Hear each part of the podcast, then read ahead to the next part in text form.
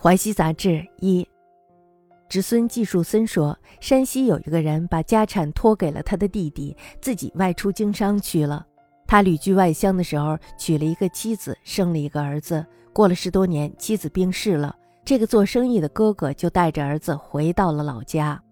他的弟弟担心他讨还资产，于是呢就造谣说哥哥带回来的孩子是抱养的，不能继承父亲的家产。兄弟俩为此闹得不可开交，后来呢告到了官府上。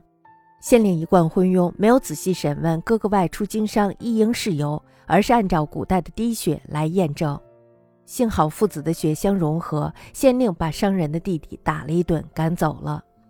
商人的弟弟不相信滴血的事儿，他也有一个儿子，就刺血相验，果然他与儿子的血不相合，于是呢就以此为证据，说县令的判断不足以为凭。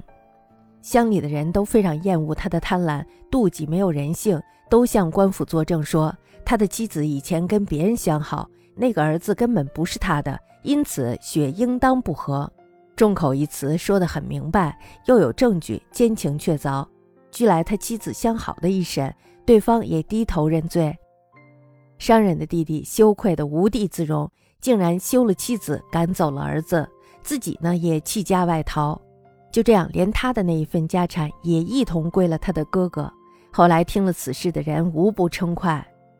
据考，陈夜滴血辨认兄长骸骨的故事，见于《汝南先贤传》，可见从汉朝以来就有用滴血辨认血缘关系的说法。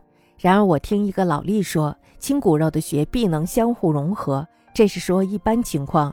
如果在冬天把验血的器皿放在冰雪上，把它冻得极冷，或者在夏天用盐醋擦拭器皿，让器皿有酸咸的味道，那么滴的血一接触容器就会马上凝结，即使是至亲骨肉的血也不会相合。所以用滴血验亲判断案子，并不能判得完全正确。但是这位县官如果不使用滴血法，那么商人的弟弟就不会上诉。商人的弟弟不上诉，而他的妻子跟别人私通。并生孩子的事儿就不会败露，也许有什么神秘的缘由驱使，不能完全责备这个县令拘泥于古法。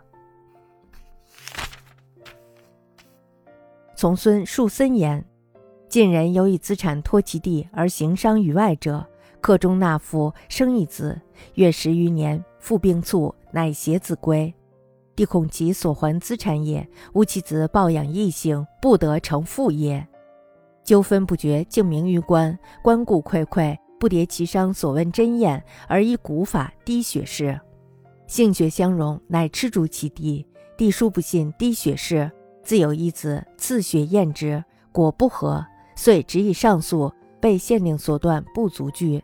乡人恶其贪冒，无人理。签曰：其父素与某私逆，子非其子，血疑不合。